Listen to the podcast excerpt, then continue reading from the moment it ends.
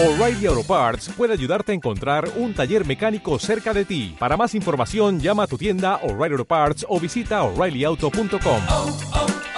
O'Reilly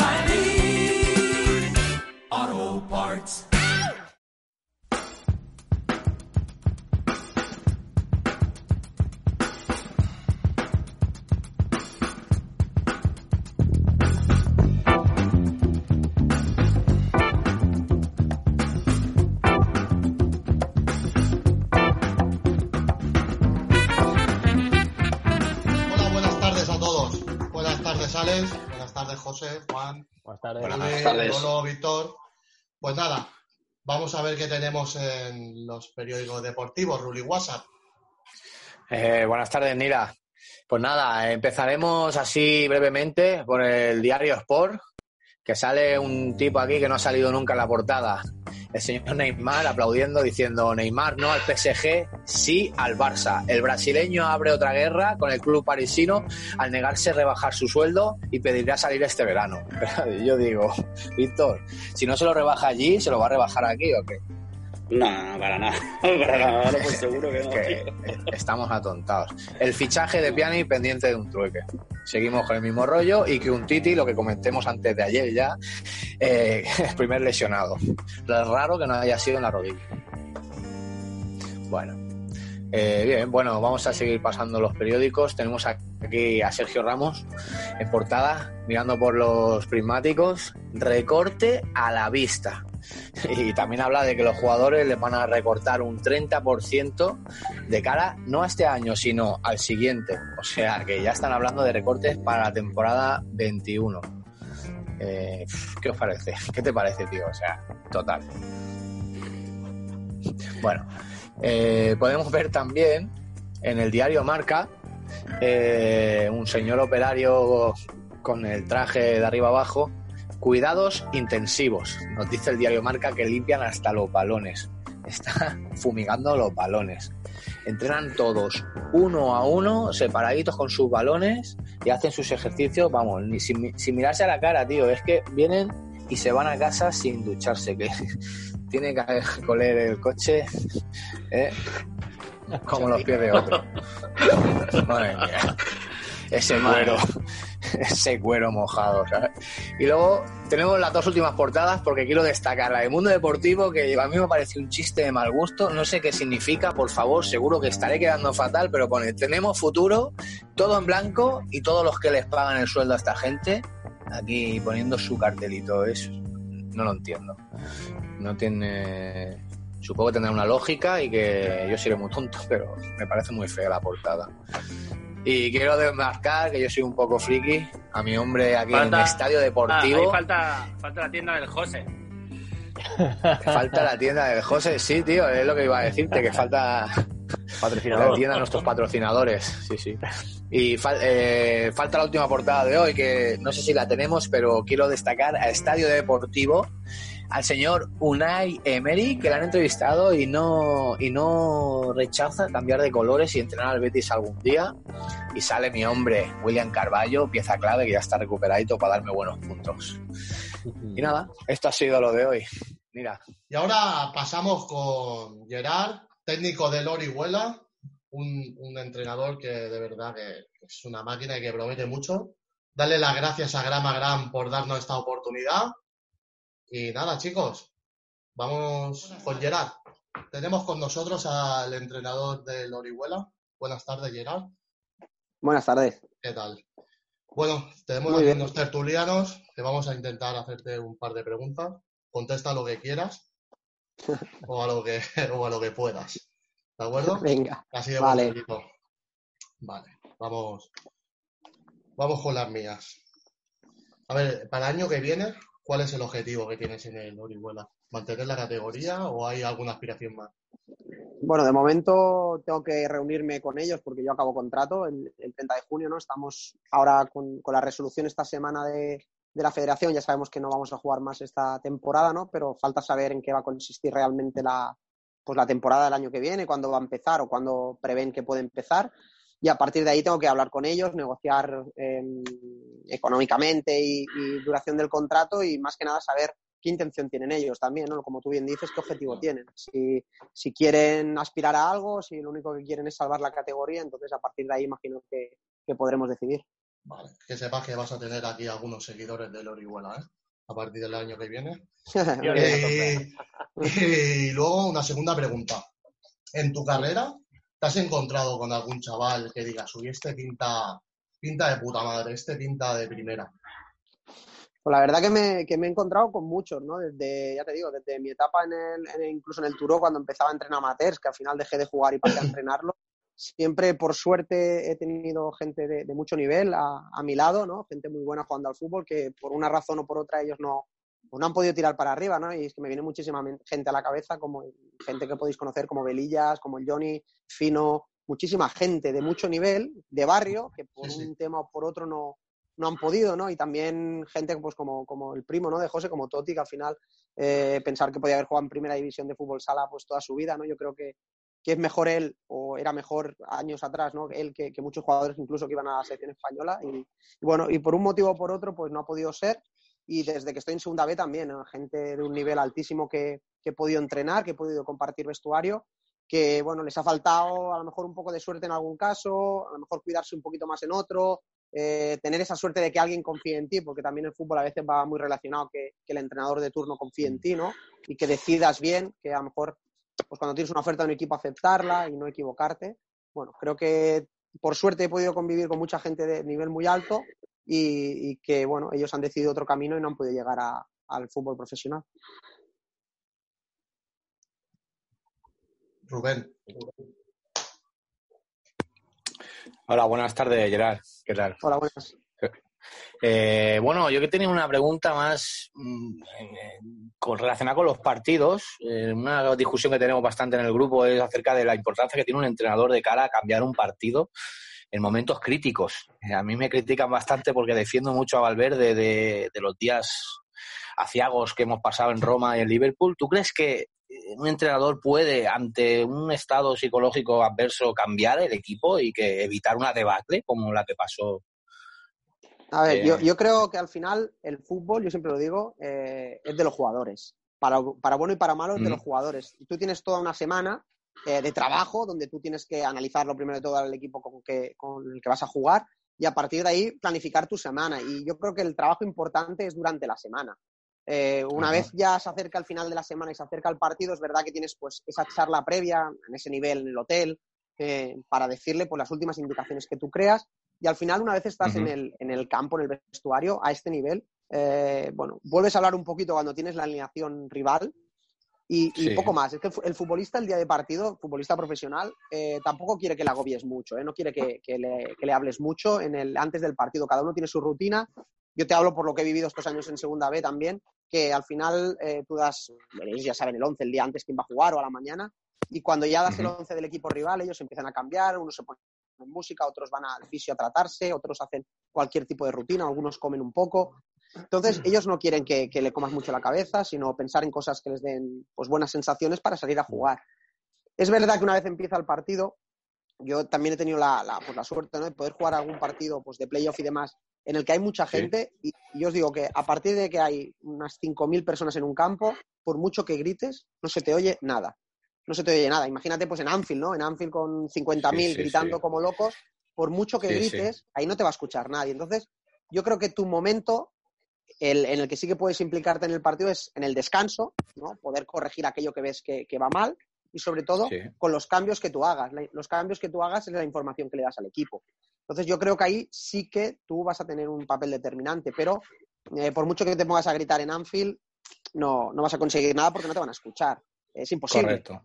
Como mucho, pues sí que puedes hacer, intentar cosas, cambiar cosas, ¿no? Pues cambio un futbolista eh, o cambio dentro de la gente que está en el campo, pues yo qué sé, eh, paso de jugar 4-3-3 a 4-4-2, intentar cambiar cosas Sí. para ver si el partido pues toma un, un camino diferente, pero por mucho cambiar que te pongas por ejemplo, puede ser una decisión cambiar a Jordi Alba o Pero- no sé, Pero sí que. Perdona. Sí. sí, sí que es verdad que hay un momento que tú ves el partido y dices, pase lo que pase, la pelotita no va a entrar y esta gente aprieta, aprieta y me mete los que hagan falta, ¿verdad? Sí, llega un momento que, que en los partidos eh, te pasa a favor y en contra. Hay veces que te pasa a favor y en contra, ¿no? Hay momentos que tú sientes ahí desde el banquillo y dices, vamos Sí. a ganar, vamos a marcar. Ya está, es que ya hace Es cuesta que- abajo. Y al contrario, hay momentos que lo estás intentando todo, el mismo jugador te mira y, y, y viste que, que no hay manera de salir. Y tú Sí. vas mirando y va a llegar el gol, y, va y me lo van a meter, y me lo van a meter. Porque ya psicológicamente. Entonces, yo creo que ahí también, poniendo el ejemplo de Liverpool, a la que el Liverpool hace el 2-0 solo empezó la segunda parte, yo creo que todo Sí. el mundo ya sabíamos lo que iba a pasar. Y ya. Es que y yo creo que todos, sí, todos vimos Roma y, y vemos la cara de, de aqu- de aquella gente Bueno, hundida y- y, y que, y no se levantaba. Y ya no ¿no? solo Roma, yo ya no pensaba en Roma, yo en ese momento pensaba en la historia del Barça. Pues Sí. nos van a ganar, que ya se ve. Ya, se ya, ve, en cambio, igual que cuando el Madrid tiene que remontar y, y ves que hace un gol y dices, uy, ya empiezan a gritar Va a en caer. Bernabéu", le lo van a marcar. No sé cómo, pero van a marcar. Sí, Y acaba pasando. vale, muchas gracias. A ti. Bueno, Gerard, em- eh, primero darte las gracias por, por estar aquí, por, por ayudar a un, un proyecto que está empezando. En primer lugar, darte las Ah, gracias y luego... Nada, a mí, gracias a cuando- vosotros por, por confiar en mí para esto. La verdad que cuando oí tú que venías, eh, empecé a pensar en, en- en técnicos que, que estoy esperando en ver en, en grandes plazas, ¿no? Eh, de la LFP, ¿no? En la liga. Y para dar un poquito de ordenar, te los voy a, a- son cuatro técnicos, ¿no? Que a mí me gustan. Eh, uno los voy a agrupar en dos grupos. Por ejemplo, los que les gusta el 4-2-3-1 teórico, que sería Nacho Castro, un exhorta, que ahora está, ha sustituido a Gabriel en Andorra, y a Jordi Rouget, que es un ex Cornellá, que ahora está en el Linense. Y luego el otro grupo del 4-4-2 serían Manolo González, que no necesita presentación, en Badalona, y el, el gran Planagumá, que está en Japón. Mm. Que yo creo que tú estás más a gusto con el 4-4-2, ¿no? Bueno, yo he jugado de las dos maneras, ¿eh? pero es verdad que, que en segunda B eh, casi es más fácil jugar 4-4-2 porque quizás falta, para el 4-2-3-1 normalmente tienes que tener un 10 de mucha calidad. Y normalmente ese jugador en segunda B no existe. Ese media punta de calidad no, no existe porque al final el futbolista tiene otras virtudes, pero no, no es tan determinante. ¿no? Y también es verdad que en segunda B, eh, en el grupo 3 sobre todo, los campos son muy diferentes. Hay campos de hierba natural perfectos, campos de hierba natural que están muy mal, campos de hierba artificial decentes, campos de hierba artificial pequeños y malos. Entonces, a veces es mucho más fácil jugar un 4-4-2 porque tienes dos puntas, que ellos se van alternando, quién viene entre líneas, quién va al espacio. Eh, para los jugadores, muchas veces los centrales tienen miedo en esta categoría de, de cometer errores al filtrar pase. Entonces, muchas veces es mucho más fácil al central desplazar en largo y a partir de ahí Sí, ¿no? ¿no? ganar, Defender, ganar- ahí con- defender, defender de primeras con dos, ¿no? Defender ya de primeras con dos. Exacto. Y, y es verdad que tú jugando con dos líneas de cuatro, a la hora de defender, te permite estar muy ordenado, recuperar el balón, porque en segunda vez se recupera el balón relativamente rápido, salvo que juegues contra el Barça, el Villarreal, este tipo de equipo, y salir muy rápido a la contra, ¿no? Entonces, eh, pero también es verdad que yo en el Lleida, por ejemplo, el primer año, por los futbolistas que teníamos, solo teníamos un delantero para jugar con, no podíamos jugar con dos porque solo teníamos una referencia, y teníamos buenos bandas, jugábamos 4-3-3, donde sí que juntábamos tres por dentro y teníamos mucha, mucha posesión, ¿no? Entonces, de los entrenadores que me has dicho, la verdad que no puedo ser muy legal a la hora de valorarlos porque con Luis Planagumá yo tengo una amistad de hace muchos años. Entonces, para mí, Luis, que es mi amigo íntimo, eh, aparte de que creo que tiene un nivel muy alto, yo creo que es el, de los cuatro el que más cerca está de, de- de No, llegar al fútbol te- profesional. Ten- Tendría que estar en el banquillo del español ahora mismo, pero bueno. Eh, bueno, eso es eso otro también es el momento y, y que apuesten realmente por ti, ¿no? Pero yo creo que los cuatro tienen muy buenas condiciones. Eh, Manolo lo que tiene se lo ha ganado, se lo ha ganado todo luchando desde, desde el barro, ¿no? Que se suele decir. Y sobre todo, yo creo que lo que tenemos que hacer los cuatro entrenadores, y con Jordi Rouget, que también me une mucha amistad, así es, es adaptarnos realmente a lo, a lo que tienes, ¿no? Porque yo puedo ahora en este caso llegar a Orihuela y querer jugar 4-3-3 y tener la posesión, pero al final, si los futbolistas que tengo son para jugar 4-4-2, me tengo que adaptar, ¿no? Otra cosa es que yo esté en un club con una capacidad económica muy alta y diga, mira, quiero jugar 4-3-3 y me traes a Pepito, me traes a Juanito, me traes... No. Muchas veces en esta categoría te tienes que adaptar al jugador que tienes. ¿eh? Jugadores que realmente son buenos, pero quizás en segunda B lo que falta es ese talento determinante, ¿no? Por muchas condiciones, ya te digo, físicas, eh, los campos que influyen muchísimo. Eh, pensar que hay mucha presión en segunda B, porque tú en primera y segunda, evidentemente juegas por un sueldo, pero es tan amplio el sueldo que pierdes un poco la noción. En cambio, en segunda B juegas por, por un sueldo bajito en algunos casos, donde no quieres arriesgar porque al menos quieres garantizarte el contrato del año que viene. Son contratos normalmente de un año yo sé que si soy regular el año que viene, bueno, si me pagan 1.500, pues voy a tener otro año de 1.500 y ya me aseguro un año más de vida, ¿no? Y si lo hago un poco mejor, pues evidentemente ganaré más dinero. Pero el futbolista tiene mucha, mucha presión y mucho miedo a hacerlo mal, porque hacerlo mal dos, tres partidos te puede llevar a que el míster no confíe en ti, que te deje en la grada y el año siguiente estás liquidado. Y entonces eh, piensa que muchos de los chicos pues son padres, ¿no? Entonces ese sueldo es el sustento de la familia y no es como en el fútbol de sí, élite, sí. ¿no? Entonces, eh, bueno, estamos muy condicionados los entrenadores también a eso, ¿no? Al final tampoco ganamos tanto dinero en segunda B los entrenadores y, bueno, te tienes que adaptar mucho, ¿no? El ca- El caso de, de Nacho que acaba de llegar a Andorra, bueno, es un poco diferente porque él acaba de llegar, él en el Horta la verdad que lo que ha hecho es, es de admirar, ¿no? espectacular, Y- espectacular. Final de Copa Y- Cataluña espectacular. Exacto. Y el playoff de ascenso, sí, Sí, sí, y sí, jugando muy llamativo, que yo creo que eso es lo que le ha llevado, le ha llevado a, a poder estar en el, en el Andorra, ¿no? Que el Andorra No, de, de hecho, su estructura todavía se nota hoy, ¿eh? Eh, Exacto. esta, esta temporada también está. Y otra, que- otra pregunta, Gerard, perdona, personal, un poquito. Yo creo que en la 2016-2017 entrenaste a mi primo, que la verdad que es un tío de calidad, que en la época de Pochettino demandó más músculo a la cantera Ajá. y él era un tipo de toque que es Cristian Alfonso. Hombre, y tanto. Estuve, bueno, yo era en ese momento estaba en el, en el filial y subí al primer equipo con Gustavo Siviero, de segundo entrenador, que el equipo iba penúltimo y subimos. Yo creo que Cristian es un futbolista de los que hemos dicho antes, ¿no? De los que tendría que estar en primera división jugando por, por calidad. Pienso que lo que yo le he visto hacer a Cristian en los entrenamientos, eh, se lo he visto a muy poca gente, un mago, un mago, pero un mago, eh, te puedo decir cosas como las que le he visto a Totti, por ejemplo, al primo de José, algo, hacía cosas increíbles, pero también es verdad que a lo mejor eh, en segunda B él no podía destacar en los partidos porque le costaba tener continuidad. ¿eh? Eh, también es verdad que el equipo no dominaba y él necesita que el equipo domine para que le, le lleven Claro. balones cerca del área. Y, Claro, yo, yo claro, habla- hablando con él, siempre me hablaba de, bueno, aparte de lo del músculo, luego también las movidas de los representantes, también no tuvo mucha suerte ahí. Luego en el Alcorcón se rompe. Y luego, por ejemplo, en la época del español, estuvo ahí cinco años en la. Bueno, incluso le marcó al Madrid en Copa Rey, hizo partido. Lo que pasa es que pilló una época de apostar por el músculo en primera y no, no tuvo suerte. No tuvo no suerte. tuvo suerte. Aparte, él es una persona que necesita mucha confianza. Mucha Yo que he confianza, estado en un sí, es- vestuario, mentalmente, sí, él se- sí, sí. sí, es débil. No sé ahora, pero por ejemplo en el Hospi, en tercera, él, como se ve tan poderoso, claro, y él, él es el rey allí. Entonces él lo que su casa, es- su casa. es que- sí, sentirse importante para, para ser aún mejor. Pues nada, muchísimas gracias. Yo por mi parte solo, bueno, solo destacar que, que estuviste en la TAR, yo jugué ahí también y Sí. la verdad que una gran escuela. Muy bien, Sí, muy bien. muy bien. Gerard. Muchísimas gracias. A ti. Hola, hola Gerard, buena tarde.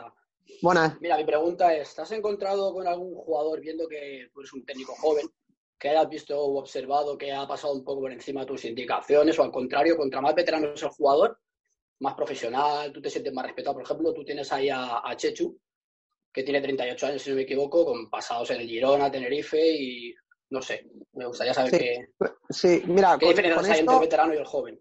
claro, mira, con esto, cuando estás en regional, es más difícil de gestionar que ya cuando llegas a un nivel de segunda vez, porque ellos al final te ven como el jefe. Entonces ellos te respetan muchísimo siempre y cuando el respeto que ellos te dan de inicio, porque eres el entrenador y eres el, el jefe, entre comillas, eh, ellos vean que lo que tú trabajas les sirve para, pues, para ser mejor jugador, para ganar partidos. Entonces ellos ahí el respeto te lo tienen muchísimo. Sí que es verdad que tú tienes que ser inteligente como entrenador y ganarte a estos futbolistas, ¿no? Y de hecho, si hay uno de los motivos que yo estoy en Orihuela es precisamente por Chechu, porque antes de firmar, Chechu y yo hablamos muchas horas por teléfono y él es el que me acaba convenciendo de que acepte el reto. Entonces ya es mucho más fácil. Y si tú tienes el respaldo de un futbolista como él, mm, casi que el otro ya viene solo en el vestuario, ¿no? Entonces, Claro. pero sí que es verdad que ellos respetan mucho a, a la figura del entrenador, el futbolista profesional. Al final, eh, es verdad que a lo mejor si tú no tienes feeling, pues él tampoco se va a mojar mucho, pero al final ellos eh, quieren llegar al partido en buenas condiciones. ¿Qué quieres que haga? Es lo que voy a hacer. Eh, quizás no te harán más, pero nunca te harán menos. Ellos son muy inteligentes y se están jugando también su, su futuro. Claro, cambio, en claro. que a veces es más difícil. Yo, por suerte, eh, siempre me he encontrado el respaldo del vestuario. Y, y, por ejemplo, en mi caso no es fácil. Yo he pasado de, de ser jugador en el Turo a entrenador y, y no en el Turo, o sea, de mis amigos.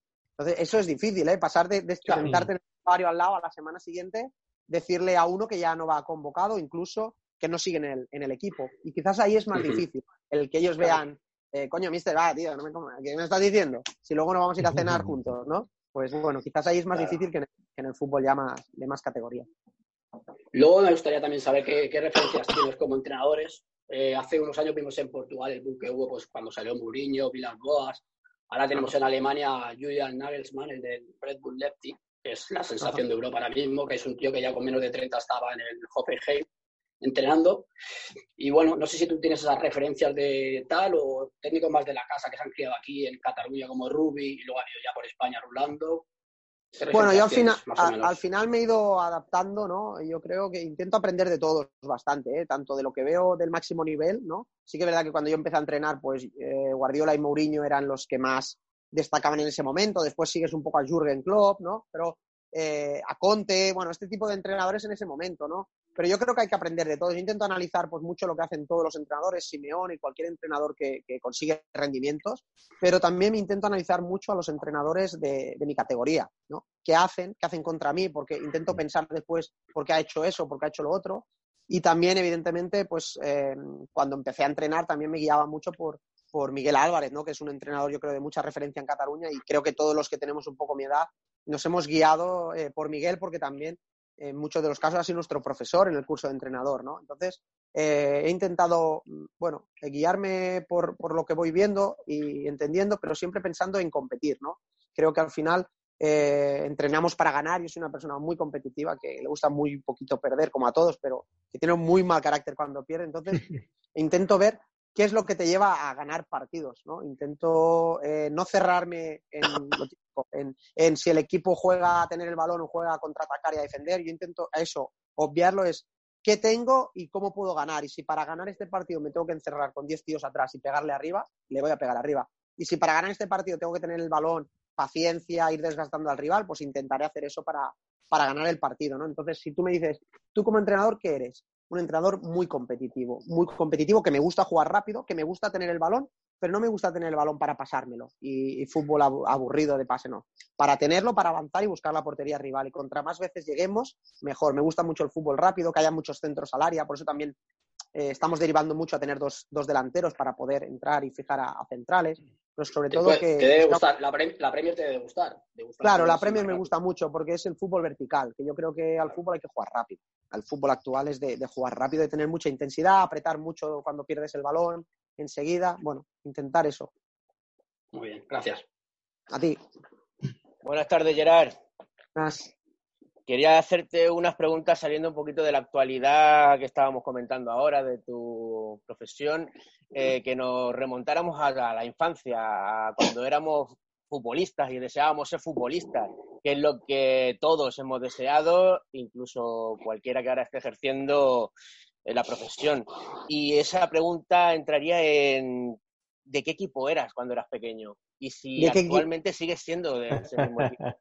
Perdona, ¿eh? una cosa, a ver si vas a decir el Barça y te va a venir el Madrid y vas a Es pinchar. una ¿eh? pregunta, sé que es Yo- una pregunta un poquito que te Eh, puede tendrá- buscar la vuelta el día de no, no, mañana. no, no a cuando, cuando saquemos la, la, la hemeroteca, pero, pero bueno, me gustaría preguntártela porque has dicho antes que intentaría responder todo con... Claro. No, la verdad que a mí siempre me ha gustado eh, los equipos que, que han jugado bien, eh, muchos de los equipos que han jugado bien, y entonces cuando yo era pequeño, pues el Barça ha jugado bien con Cruyff. También es verdad que el Milán lo seguía mucho porque ganaba muchísimas cosas.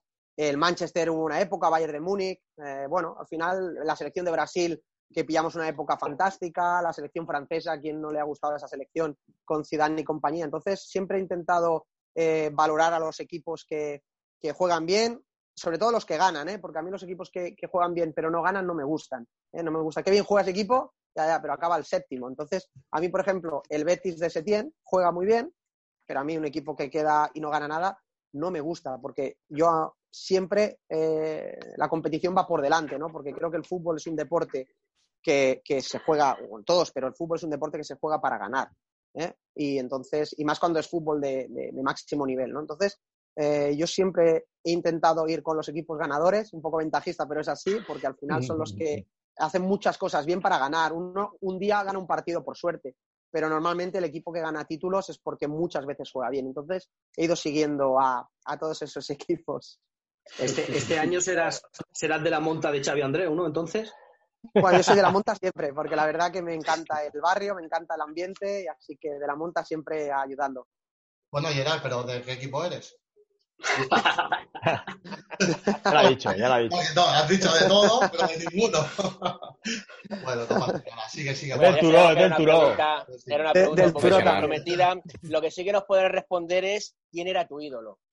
¿Quién era mi ídolo? Pues mira, la- estrella. Sí, la verdad que mi ídolo de, de la infancia eh, era Guardiola. La verdad que me encantaba. Yo tenía eh, fotos de él, póster. La verdad que a lo mejor no era un futbolista muy, muy llamativo para los chicos, pero a mí me han gustado los delanteros que han hecho goles, pero yo tampoco me ha gustado nunca. por ejemplo, jugabas una pachanga, yo nunca me ponía de delantero. A mí me gustaba jugar en medio, tener el balón, dar pases, y me gustaba mucho, pues yo qué sé, Laudru, me gustaba, eh, Baggio, este, este tipo de jugador siempre me ha, me ha gustado mucho. Pirlo en una época también me encantaba. Este tipo de jugadores es el que a mí me ha gustado siempre. Evidentemente me ha gustado pues jugadores que han marcado muchos goles, pero nunca he tenido la- las ganas de jugar de delantero. La verdad que no me ha traído nunca jugar ahí arriba, ni, ni tanto los delanteros como los jugadores pasadores. Y en la actualidad, ¿quién destacarías? ¿Quién, quién crees que es un jugador diferente, especial, que, que te encantaría tenerlo a tus órdenes eh, Hombre, si fuera posible? Decir, a, decir Messi o Cristiano Ronaldo, pues imagino que todo el mundo quisiera tenerlos porque al final son los, los dos mejores, ¿no? Pero De Bruyne es un futbolista que, que me encanta cómo juega. La verdad que, que si pudiera, elegiría a Messi o Cristiano, pero si no, De Bruyne es un futbolista que, que elegiría porque creo que, que es un jugador de un nivel increíble, increíble, que creo que, que eh, si su equipo no va a jugar la Champions, los equipos que juegan Champions deben intentar firmarle porque al final Hoy he leído que el Barça creo que va a fichar a Pjanic, ¿no? De, de la Juve, me ha parecido leer. Y, Sí. hombre, yo intentaría, antes, si fuera el Barça, firmar a, a De Bruyne. Incluso si, si fuera el Madrid, intentaría proponer un cambio, ¿no? Darles a Hazard y, y que me den a, a De Bruyne porque creo que está por encima. La verdad es que sí, que De Bruyne destaca muchísimo y tiene proyección. Y esto que le ha pasado al City puede ser una, una oportunidad única. Nada, por último, has comentado antes que te encanta la Premier y supongo que en algún momento de tu carrera te puede llegar a motivar muchísimo viajar y conocer esa gran liga. Eh, ¿Te ves a corto plazo, a largo plazo? ¿No te ves? Hombre, a, co- como- a- a corto imposible, a largo ojalá, ¿no? Ojalá pudiera entrenar en la Premier, sería un sueño, ¿no? Eh, también tengo que decir que me encantaría mucho antes entrenar en España, en segunda o en primera en España, me gustaría más que en el extranjero. Sé que hay mucha gente que le gustaría más entrenar fuera, pero a mí no. Me gustaría más entrenar aquí. Para mí, la Liga Española sigue siendo la mejor, por, por- aunque pasen cosas y es verdad que a lo mejor el nivel del Barça y del Madrid hace que, que se vea mucha diferencia, ¿no? Pero eh, para mí siempre va a ser la mejor la, la española porque creo que están los mejores jugadores. Sí que es verdad que la Premier tiene algo que, que le- que- que hace más encanto, que son los campos, el ambiente que se vive, ¿no? Y hace que esa atmósfera sea diferente. En España los equipos que van abajo, pues la afición no va al campo o va a rajar. Y en Inglaterra la afición que va última llena el campo y anima, ¿no? Creo que es la, la diferencia, pero evidentemente que me gustaría entrenar en Inglaterra sería algo increíble. Perfecto. Pues Gerard, muchísimas gracias por responder a nuestra pregunta. Hola Gerard, buenas tardes. Eh, a ver, mi pregunta sería, más que pregunta, es volver a los vestuarios, ¿vale? Los veteranos tienen tanto poder como se comenta. Y una cosa de las que yo me quejo mucho es que hay veteranos, pero no hay jóvenes que aprendan de esos veteranos. ¿Te gusta tener jóvenes para que los veteranos le enseñen o, o fichar ya a un tío? Te has silenciado, Gerard. Pues sí. Ahora, creo, Ahora. sí. Sí, ¿me oís? Sí. Ahora sí. Vale, digo que yo creo que es una, un poco una mezcla. También es verdad que creo que, que en la actualidad, bueno, la sociedad ya veis cómo está, ¿no? Creo que al veterano, el joven no le respeta como se respetaba antes, ¿no? Esto yo eh, creo que nosotros cuando teníamos 18 años y veíamos un veterano, ¿no? Decía, hostia, que ese es tal, ¿no? Y, le tenía respeto y si te hacían, por decir una tontería, ir a buscar balones, te ibas a buscar balones y no rechistabas, ¿no? Y ahora esto se ha perdido. Entonces, me gusta tener una mezcla entre veteranos y jóvenes. Me gusta el veterano que, que intenta ayudar y sobre todo el veterano que es un ejemplo, no que solo ayuda de palabras, sino que ayuda con hechos, que es el primero en llegar, el último en irse, es el que se implica en, en los malos momentos, ¿no? Entonces, eh, me gusta ese veterano que intenta convencer al joven y odio al joven que no se deja ayudar por el veterano. Eso sí que lo detesto. El típico joven que un veterano, pues a lo mejor le mete una bronca o dos o tres, las que sean, y se las toma mal pensando en, bueno, este que me está contando. Eh, este, pues cuando tenía tu edad, era alguien que, escuchaba y que, respetaba al jugador eh, veterano, ¿no? al buen veterano, porque también es verdad que hay malos veteranos, ¿eh?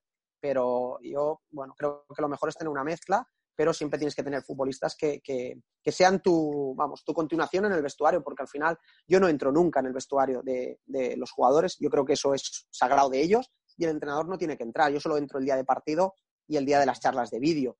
Eh, si yo quiero hablar con un jugador, lo saco del vestuario y hablo fuera, nunca en su espacio. Pero en ese espacio lo tengo que tener controlado, aunque no esté. Y mi control ahí son los fisios, los jugadores veteranos o alguien del cuerpo técnico que siempre tienen más feeling el cuerpo técnico para, para entrar, ¿no? Entonces, yo tengo que, que tener buenos veteranos para que, bueno, lleven el camino del equipo. Pero sí. Vale, muchas gracias, era mi duda. Vale, Buenas tardes, Gerard. ¿Cómo estás? buenas, muy bien. Muchas gracias por aceptar la invitación. Eres un crack. Nada, a vosotros, tíos, a vosotros. Eh, pff, mi pregunta va a ser un poquito más de anécdota. A mí me, gu- me gustaría que nos, sí, me gustaría que nos explicas un poquito qué sensación tuviste al jugar la Copa del Rey, aquella Copa del Rey, primero este, eh, este año eh, contra Villarreal y después aquel año que jugaste sobre todo contra Atlético de Madrid. La verdad que, cuando un equipo de segunda B, ¿no?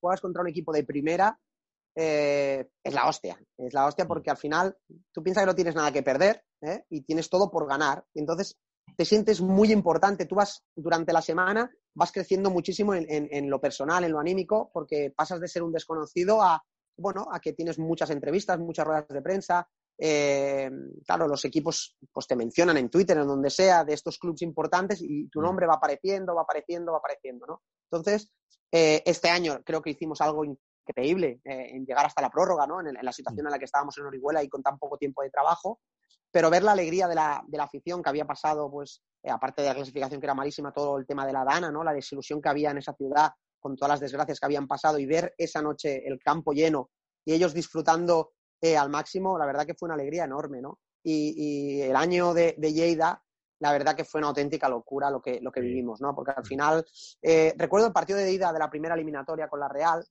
que nosotros pensábamos en, en, bueno, vamos a intentar hacer, oye, una buena eliminatoria, dar la cara, sobre todo, oye, que no nos goleen, después si ya perdemos la eliminatoria, pues bueno, no pasa nada, pero sobre todo, chicos, que no nos goleen. Eh, fue un poco, eh, se nos echó un poco tiempo encima porque eh, no tuvimos tiempo de preparar el partido tanto como en Orihuela, que hemos tenido una semana. Allí jugamos el domingo en Zaragoza y el partido con la Real fue miércoles. O sea, no tuvimos ni tiempo de prepararlo, pero sí que hablamos de- en esto, ¿no? En, oye, vamos a dar la cara y, y vamos a intentarlo. Sobre todo pensar que cuando un equipo de segunda B juega contra un primera, tienes cero opciones cuando empieza. Pero cada minuto que pasa, si tú sigues el partido igualado en empate o incluso un gol abajo, bueno, eh, el partido queda menos tiempo y el miedo también crece en el equipo de primera, ¿eh? porque dicen, bueno, pasan los minutos, no solo no vamos ganando, que cuidado que como ganen o se pongan por delante, cuidado, ¿no? Entonces, tu moral va creciendo, ¿no? Yo siempre les hablo de, pequeños objetivos. ¿eh? Lo primero, empezar, el primer cuarto de hora, sobre todo que no nos marquen gol. Cuando tú llegas al minuto 15 y vas a un 0-0, dices, bueno, hostia, pues no son, son muy buenos, pero bueno, oye, les estamos aguantando, quizás no nos han hecho peligro.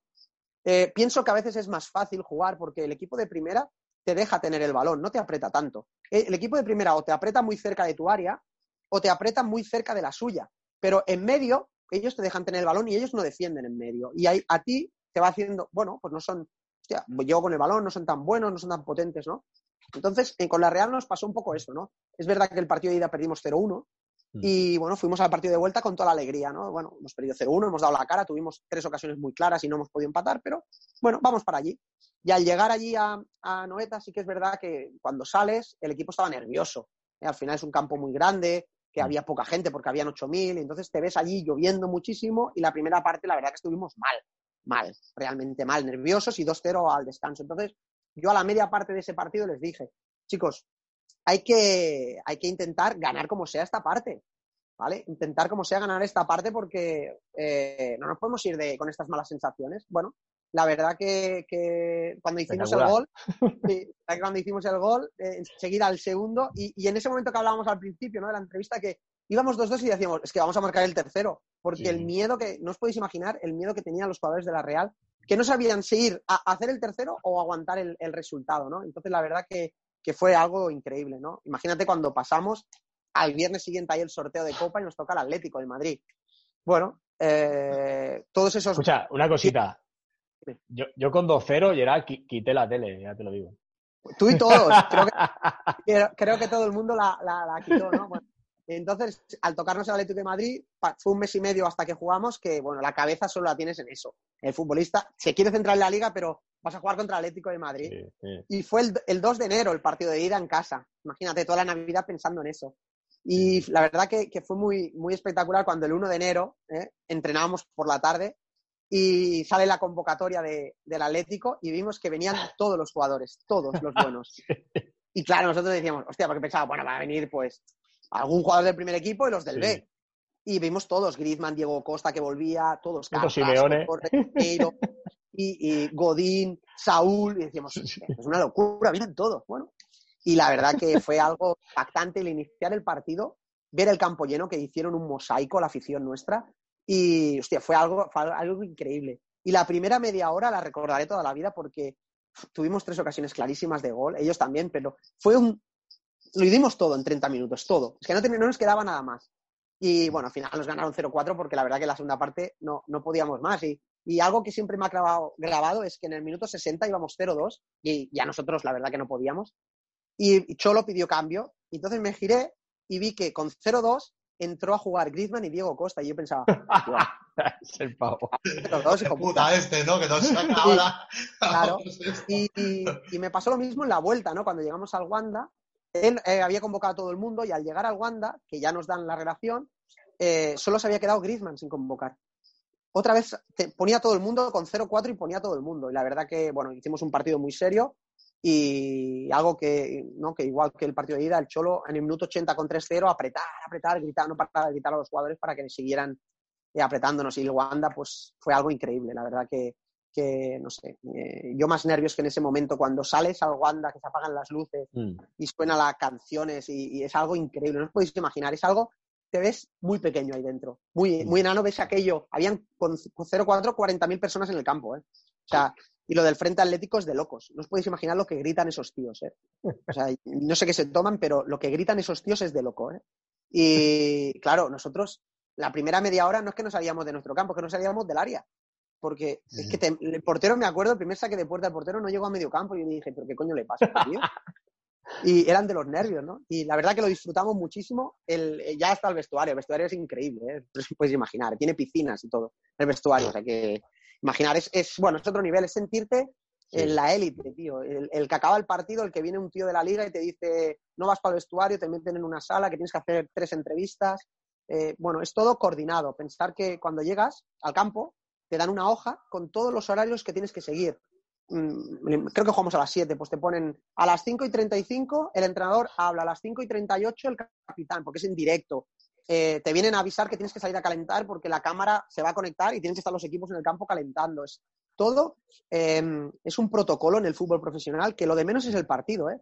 Imaginar que, yo no sé, en el día que jugamos aquí en casa, por lo menos habían 40 o 50 personas trabajando.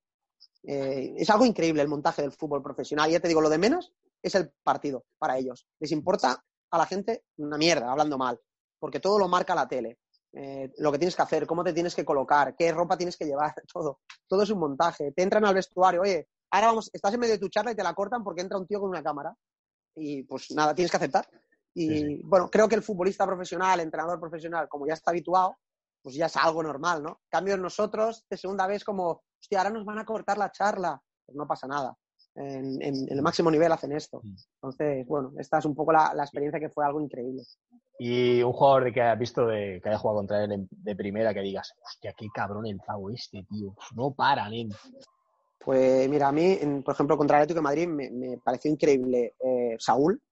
Algo, yo no creo que perdiera un, un balón en todo el partido. Es que no le recuerdo una pérdida. Me impactó el que más de todos, Godín. Porque yo lo vi en el túnel y dije, hostia, era un tirillas, ¿no? La verdad, tú ves a Godín en el pasillo vestido de jugador y, dices, este tío juega al fútbol. No, tiene ni músculo. Y después en el campo eh, no lo puedes ni mover. No lo puedes ni mover. Rapidísimo al corte, lo gana todo por arriba, eh, no se equivoca nunca, siempre bien colocado, al choque tira todo el mundo al suelo. Es algo increíble, algo increíble.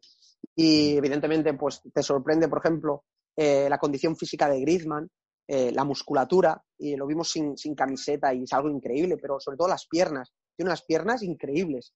Eh, Diego Costa también, un tío fuertísimo. De la Real, me encantó Xavi Prieto.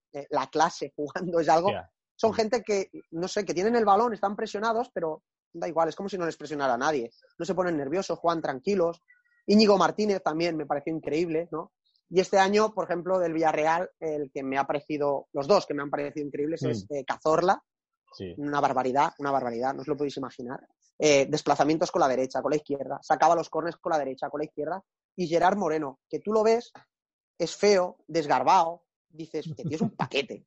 Y es increíble, es determinante, se mueve bien, remata, eh, es el equipo, todo el mundo lo busca a él, es increíble lo de Gerard. Y bueno, sí que hay otros que destacan, Samu Chukwueze este es increíble porque arranca con el balón, no lo puedes parar, ¿no?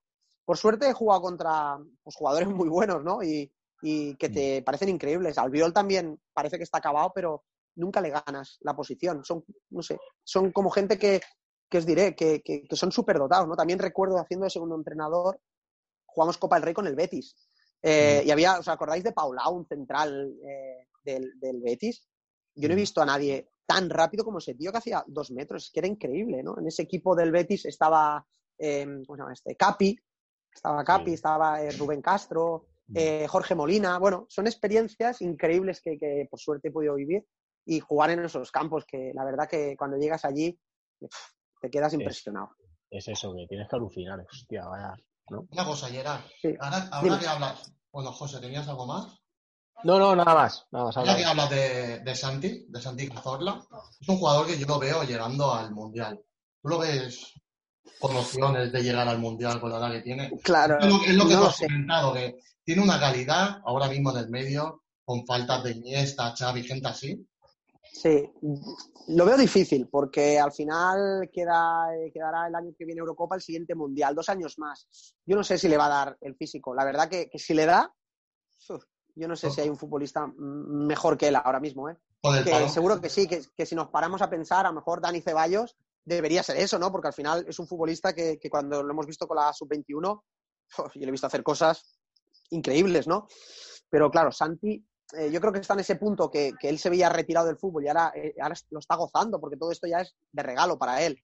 Y la verdad es que es increíble. Ahora, si va a estar entre los 23 mejores para ir con la selección, pues no lo sé, no lo sé. Va a depender de, también de, de quién son los otros que, que van a la selección, ¿no? Pero si está al 100%, cuidado que yo no sé si hay uno eh, Claro. más bueno que él. Creo que, que estamos a falta de, de esos pequeñitos, ¿no? Técnicos que te ponen el balón, ¿no? En el medio, que te salen para un lado, te mandan para el otro. Lo que era Sí, ver, lo que era Xavi. Claro. Y Claro, es que el- el problema es que esos dos han dejado el nivel muy alto, ¿eh? A ver quién, quién ahora supera a esos dos. claro, a, qui- a quién coges ahí, ¿no? Porque dices Ceballos, pero Claro. le veo otras características distintas, ¿no? Sí, bueno, al final yo buscaba jugadores que sean capaces, ¿no? Yo para mí la diferencia entre Iniesta y, y Xavi, yo veo a Ceballos más Iniesta, ¿no? Un jugador que coge el balón y conduce. Y Xavi, que también conducía, yo creo que era más dar continuidad al juego que, que superar líneas en conducción, que también lo hacía, pero sobre todo era el control, ¿no? Y a Ceballos lo veo más Iniesta que, que Xavi.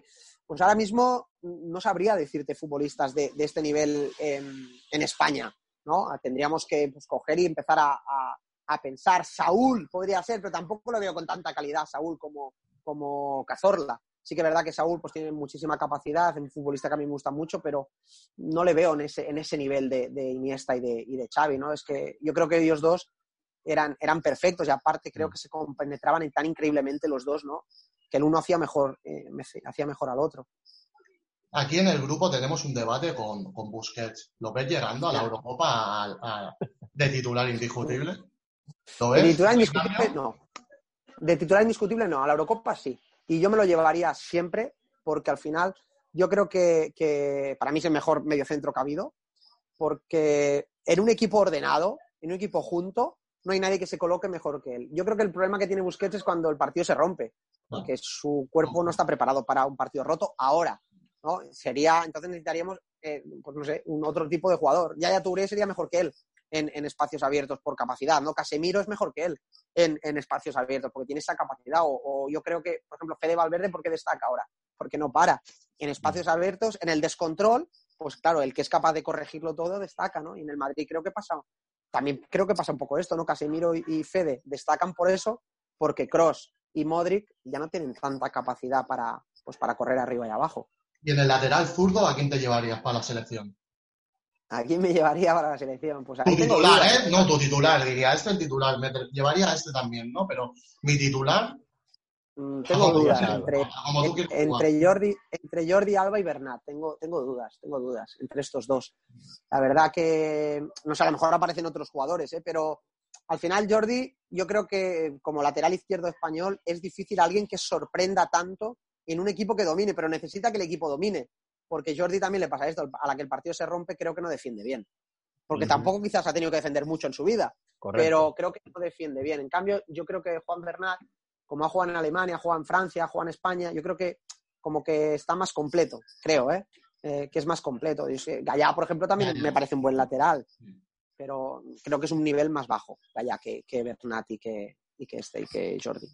vale, pues José, qui- quieres la palabra. Eh, una cosita, ¿qué opinas ahora de- del Barça de Setién? ¿Cómo lo has visto esta temporada? Sí. Hombre, yo creo que aún no es el Barça de Setién. Yo creo que él ha llegado y ha intentado bueno, poner un poco de orden, eh, que la gente cuando llega un entrenador nuevo pues intenta obedecer un poco, pero yo creo que no es lo que él quiere y no va a ser en lo que queda de liga hasta que él no pueda pues a lo mejor hacer sus fichajes y, y, pues eso, traer a algún jugador que él, que él pida, sacarse a alguno de los que no quiere y tiene que, que aceptar, ¿no? Entonces, yo para mí aún no es el Barça de Setién, es el Barça de Barça, da igual quién lo entrene, ¿no? Es el Barça de Messi. Entonces, pues tiene que jugar para que Messi pueda ser determinante. Vale.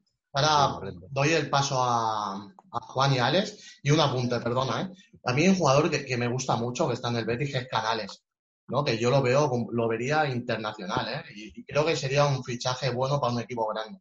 ¿Cómo lo ves?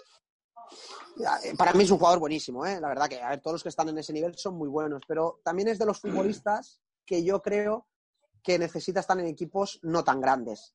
Creo que es un, no sé cómo decirte, pero un jugador que en momentos importantes de su carrera no ha tenido suerte de las lesiones, ni tampoco ha sido un jugador muy determinante. Un poco, eh, ¿qué te diré? Asensio, Isco, que son muy buenos, pero a la hora de la verdad siempre pasa algo. ¿eh? Isco, hostia, temporadón, temporadón, pero de golpe y porrazo no juega. Algo pasa, ¿no? Asensio, eh, ahora se ha lesionado, pero nunca es titular. Siempre es muy bueno, tiene cuatro o cinco partidos muy buenos, desaparece diez, vuelve tres.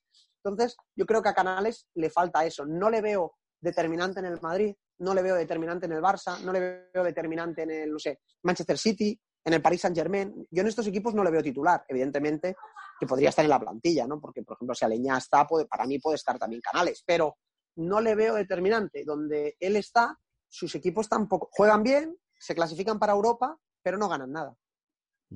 Bueno, vamos con Juan, Alex y Rulli, Sí. ¿vale? a- al dato este que estabais dando de laterales izquierdos, mejores de España y tal, me ha venido a la cabeza y he podido- no he podido evitar decirlo, pero Marcos Alonso, del Chelsea, lateral izquierdo brutal, ¿verdad? Me- sí, me parece un jugador muy bueno, la verdad. Creo que, quizás también me equivoco, ¿no? Pero creo que en un contexto muy eh, en contra de lo que es España. Es decir, en un fútbol muy de ida y vuelta, en un fútbol con carrileros. Entonces, yo creo que ahí a lo mejor a Marcos lo que le mata para no ir a la selección es esto, ¿no? Que al final lo ven como un carril o un tercer central en una línea de tres, en un fútbol físico de ida y vuelta. Entonces, claro, yo creo que en la selección se imaginan eh, dominando el juego de posición, con el extremo metido para adentro y él en pocos metros rompiendo al espacio y sacando buenos centros, ¿no? O finalizando en línea de fondo, que creo que, que Marcos ahí mm, no- es muy bueno, pero creo que no es tan bueno en eso como Jordi Alba o Bernat o Gallá, que son estos futbolistas que te llegan muy rápido y te centran, ¿no? Yo creo que él es más de, bueno, de ir y volver, de ir y volver, creo, ¿eh? No llega tanto a la cal de fondo, pero el tío sí que es cierto que se prodigia en ataque mucho, la verdad. Sí, pero lo, sí, pero lo vería más a lo mejor en otro contexto de, de selección, quizás en una selección inglesa o en una selección italiana, incluso alemana. Lo vería más en ese contexto que quizás en la española, pero evidentemente que sería un jugador eh, para llevar, claro. Y en el caso de Busquets estaba también recordando a los Rodrigo y Fabián, que son también dos jóvenes que van a marcar época.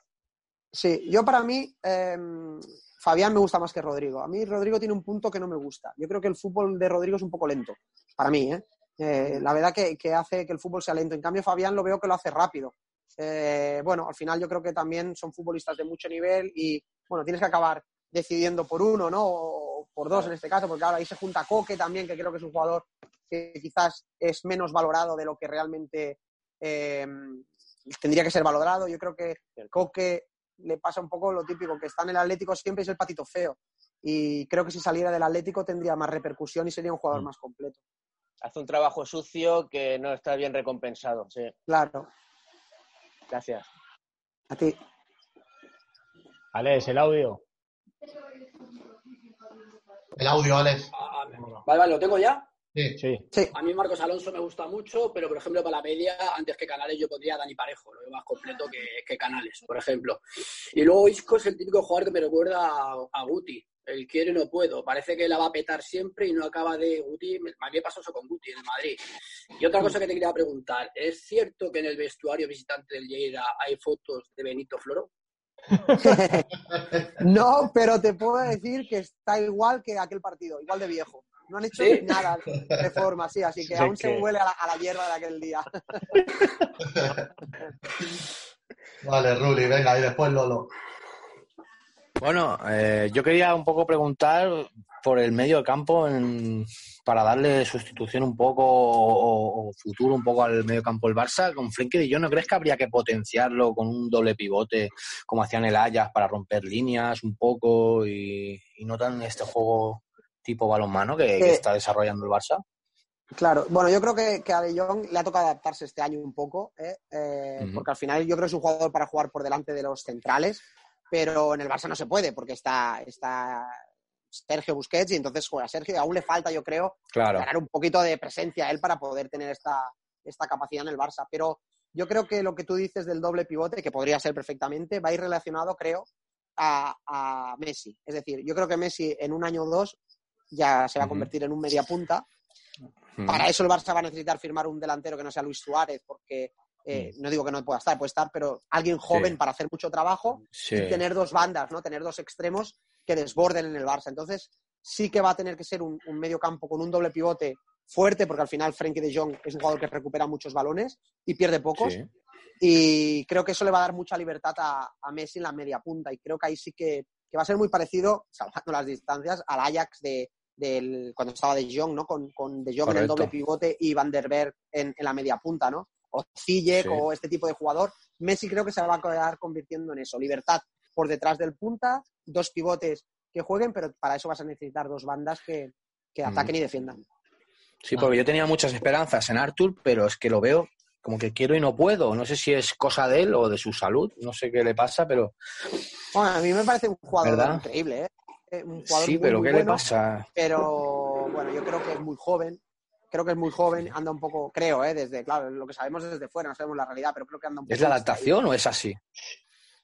Bueno, yo creo que Es los que tengo una brasileños duda tienen, con él. eh, eh, tienen- Sí, sí. tienen ese punto, eh, los Sí, brasileños, pero parece un jugador increíble cuando le han dado continuidad. Sí, desde luego. Es que los jugadores que no pierden balones me vuelven loco. Entonces, claro, tú pones Mm. un De Jong, un, un Arthur en un doble pivote con Messi en la media punta y no te pueden quitar el balón. Pero claro, Desde después luego. hay otro fútbol. Y a Arthur lo veo un poco lento para jugar en el Barça. Para mí es un poco lento. Sí. Vale. Bueno, Vale, pues gracias. tenemos eh, eh, paso al Lolo y a Carlos, pero antes quería hacerte otra pregunta. Dos jugadores de, de segunda B, Monchu y Collado. ¿Cómo los ves? ¿Los ves con Ah, potencial para- de, de llegar? Para mí, para mí Collado es el mejor futbolista de- del Barça B, con mucha diferencia, muy por encima de Ricky Puig y compañía. Eh, donde lo pongas te rinde, se va en conducción siempre, tiene tiro lejano, tiene regate, tiene capacidad de recuperación de balón, disciplinado. Todos son muy buenos, ¿eh? Pero para mí es el mejor jugador con diferencia y creo que va a ser el futbolista que va a hacer carrera en el primer equipo. Pero La lo verdad, vemos creo que de interior o lo ves Exclusiva, exclusiva. cuando ha jugado con, ¿no? Ha debutado con Setién, lo ha pegado mucho a la banda, ¿no? Y Yo lo Sí. veo un poquito Él más- juega en estas dos, él juega en estas dos posiciones. Yo creo que en banda puede jugar siempre y cuando tenga un lateral, yo qué sé, un Dani Alves, no sé quién será ahora en la actualidad, pero el Dani Alves que le pase muy por fuera y le, y le consiga llevar por dentro. Mucha capacidad. Y, y en un 4-3-3 por dentro también es un jugador que, que la verdad que es muy desequilibrante. Y Monchu me parece también muy buen jugador, pero yo creo que en el Barça no, creo que en el Barça no va a jugar. Sí que va a jugar en primera división, pero creo que no va a jugar en el Barça. Pues con Lolo y Carlos, ¿vale? Bueno, ¿cómo- ¿cómo te sientes? ¿Estás bien? Si ves que quieres... Quedan parar- cinco no, minutos, ¿eh? Para las ocho.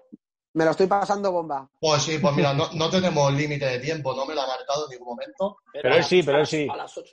Vale, ah, vale, que tú te vas a las 8, ¿no? Es verdad. Sí, sí, a las sí. 8 me- el coronel Vale, sí. me reclama. Cuando Venga, tú peor, cortamos, ¿vale? Venga, Lolo y Carlos, vamos a ser escuetos para que os llegue a los dos. Yo, yo, Gerard, tenía dos, ¿no? Una que nos hagas algún apunte si conoces, estás cruzado un poco con, con Pedri, con el fútbol de Pedri, a ver si nos puedes ayudar ahí.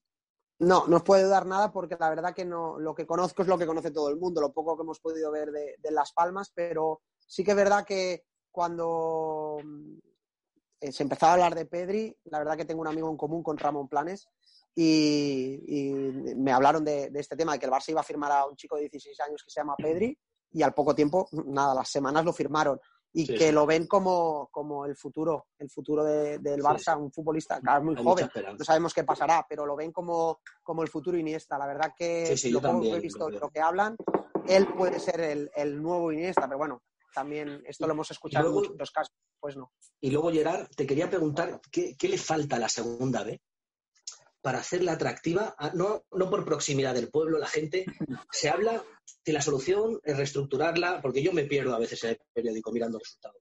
Luego la hora de subir, que es la sensación de pozo que hay.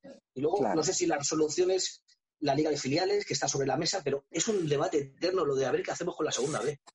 Hombre, yo creo que, que- es el debate que todos tenemos, ¿no? Yo creo que es una categoría que lo primero que, que hay que hacer es que sea seria. Es decir, eh, tiene que haber un si queremos que sea profesional, tiene que haber un convenio colectivo, ¿no? No puede ser que, convivan equipos totalmente amateur con equipos totalmente profesionales. Dentro de un mismo vestuario lo mismo. Solo te obligan a tener 10 jugadores profesionales, pero sin límite, o sea, sin un mínimo salarial. Tú puedes ser profesional con 100 euros en segunda B. Entonces, tú le pagas 100 euros a un, a un jugador, le das de alta una hora a la semana y ya te permiten que juegues como profesional. Y eso habría que regularlo, ¿no? Eh, pues poner eso, un límite salarial, eh, e intentar pasar controles a los equipos que tengan que avalar pues con un dinero para que no hayan impagos. Eh, Claro, creo Gerard, que- por ejemplo, ah, Gerard, perdona, a mí, por ejemplo, yo cada vez voy buscando más ese tipo de fútbol, ¿no? Ese tipo de fútbol de, de- de- del burlanga y de- del- del fútbol auténtico, porque cada vez lo que decías tú, que les importa una mierda los, los 90 minutos. Y a mí en partido de segunda B habría partidos que me interesarían muchísimo, incluso a nivel televisivo. Pero no hay manera de, de hacerla atractiva esa, esa segunda B. Es que no, Claro. no, no sé Y yo, si lo- yo creo que es, eso. Entonces, sí. Yo los filiales es- también es el eterno debate. Yo no, es que no lo veo. Lo de la liga de filiales no lo veo porque yo pienso, quizás me equivoco, pero creo que si se hace una liga de filiales va a matar más a la segunda B, porque al final Exacto. la gente, ¿qué prefiere ver en la tele? ¿Un español B Real Sociedad Orihuela. B o un Orihuela Lanucía? Pues sí, los del Orihuela y de. Lanucía preferirán ver al Orihuela, pero a lo mejor veremos 2.000 personas viendo ese partido y el español B Real Sociedad B veremos 30.000 en casa a las 4 de la tarde, ¿no? Entonces, creo que también habría que, que ponerse normas en el tema de los campos. No es lo mismo eh, pues el campo del Lleida, el campo de los Orihuela incluso es un buen campo, hierba natural, que otros campos de hierba artificial, pequeños, donde cuando va la televisión hay campos que, que un córner no se ve. Entonces, la verdad que, que eso hace que la gente, ya que el fútbol no es muy llamativo, encima lo hace más aburrido. Te pones un domingo a las 5, es por 3, campo hierba artificial, el balón, chutas, se va afuera y tardan un minuto en sacar. Entonces, bueno, intentar que sea más llamativa con todo esto, Mm. pero esto pasa por porque se pongan unas normas, porque se pongan unos convenios, para que la tele, al final el dinero en el fútbol lo trae la tele, para que la tele diga, bueno, esto es un negocio, venga, voy a poner dinero, ¿no? Al final, tú si haces una segunda vez quizás con menos equipos, donde tú un domingo a las 5 veas un Lleida, Murcia, un Cartagena, eh, Racing de Ferrol, eso es atractivo, ¿no? Un Castilla, eh, Salamanca. Hostia, Sí, sí, sí. Eso, es, eso, es, eso es atractivo. Buenos campos, hierba natural. con el premio de ascensos directos más fácil, hermano, luego perderte Claro. en esas. Sí, sí, gracias, Exacto. Gerard, tío. La verdad gracias. que, que- que también el tema de los ascensos es un tema jodido porque puedes hacer un año brutal y luego tienes un mal partido y te vas para casa. Es una locura. Es Vale, una va- locura. vamos con la última, Carlos, que Gerard ya tiene que marchar. Vale, sí. No, la mía es rápida. Yo soy un amante de los regateadores. ¿Por qué están desapareciendo? No, no, ya es, el fútbol está muy profesionalizado desde pequeño o qué? Regateadores al poder. Bueno, a ver, a todo el mundo creo que les gustan los regateadores. Creo que, que un futbolista que sea regateador es lo más preciado en el fútbol, ¿eh? Antes que el jugador que mete goles. ¿Por qué? Porque es el que genera el desequilibrio.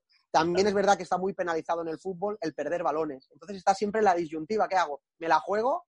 Si supero, cojonudo, pero como la pierda, estoy liquidado. Entonces, creo que, que vivimos en una sociedad bastante cagona, ¿no? Antes la gente éramos más de calle y pues si la pierdo pues ya la recupero, ¿no? Que, que al final, eh, no sé, en, en el fútbol, digamos, de barrio siempre ha sido así, ¿no? Oye, pues si la pierdo pues ya la recuperaré. Tú dámela, dámela a mí, dámela a mí que me la juego, ¿no? Creo que en el fútbol Eso sala sigue pasando, sigue Sí. pasando esto, ¿no? Dámela a mí y me la juego. Y voy contra él uno para uno. Si me voy, ya tengo superioridad. Y creo que ahora, con el fútbol también de posesión, pues la gente prima más en tener el control, en el pase, pase, pase, hasta tener superioridad dos para uno, en el pase, pase, pase, hasta en encontrar el espacio, que en el regateador. Se está mucho. También es verdad que físicamente los futbolistas cada vez son mejores y, y la gente pues cuesta superar, ¿no? Pero sí que es verdad que el jugador que regatea, pues eh, nos parece increíble. Por eso, enseguida cuando vemos a alguien que regatea, te parece algo, uff, eh, Messi, Maradona, todos estos, claro, cuando se van, dices, "Hostia, es que este tío se va. Neymar, dices, es que este tío se va. Eh, ¿Qué te diré? Pues en el Madrid, no sé quién sería. Eh, Vinicius, el primer día que lo ves, dices, hostia, luego no acaba ni una, pero dices, joder, este tío, no, se, se va de todo Dios. Entonces, claro, eh, pero cuesta, claro, porque cada vez que la pierdes está muy penalizado perder balones. Pero yo para mí hay que arriesgar y para ganar y para romper líneas. Y hay que echarse al bueno de toda la vida. Claro, eso sí, dásela al bueno y que, que resuelva, pero también es verdad que en la competición lo que prima es ganar. Mm, Entonces, si tú pierdes muchos balones en un equipo que te ha estudiado muchísimo, que a lo mejor le das a Neymar, pasa Jordi Alba por fuera, tú pierdes el uno para uno y te salen a la contra y pierdes 0-1, ¿eh? Estás liquidado, ¿eh? Como pierdas otro, otro partido ya no juegas más. Sí, sí. Bueno, pues nada, muchas gracias, Gerard. Una cosita. Vale, José. Dime. Eh, Gerard, Dime. este año en Orihuela, ¿qué? ¿A final? ¿Salvación? Sí, de momento, bueno, de momento y de final. La federación ha dicho que no hay descensos, con lo cual eh, yo creo que lo íbamos a conseguir en el campo porque estábamos ya solo Sí. a tres puntos. Eh, empezamos eh, estando a ocho y ya estábamos a tres. Pero bueno, al final Orihuela pues va a tener el equipo otro año en segunda B, así que. Ahí lo tenemos. Perfecto. Bueno, Gerard, oye, Muy- puta fans. madre, ¿eh? Bueno, muchas gracias.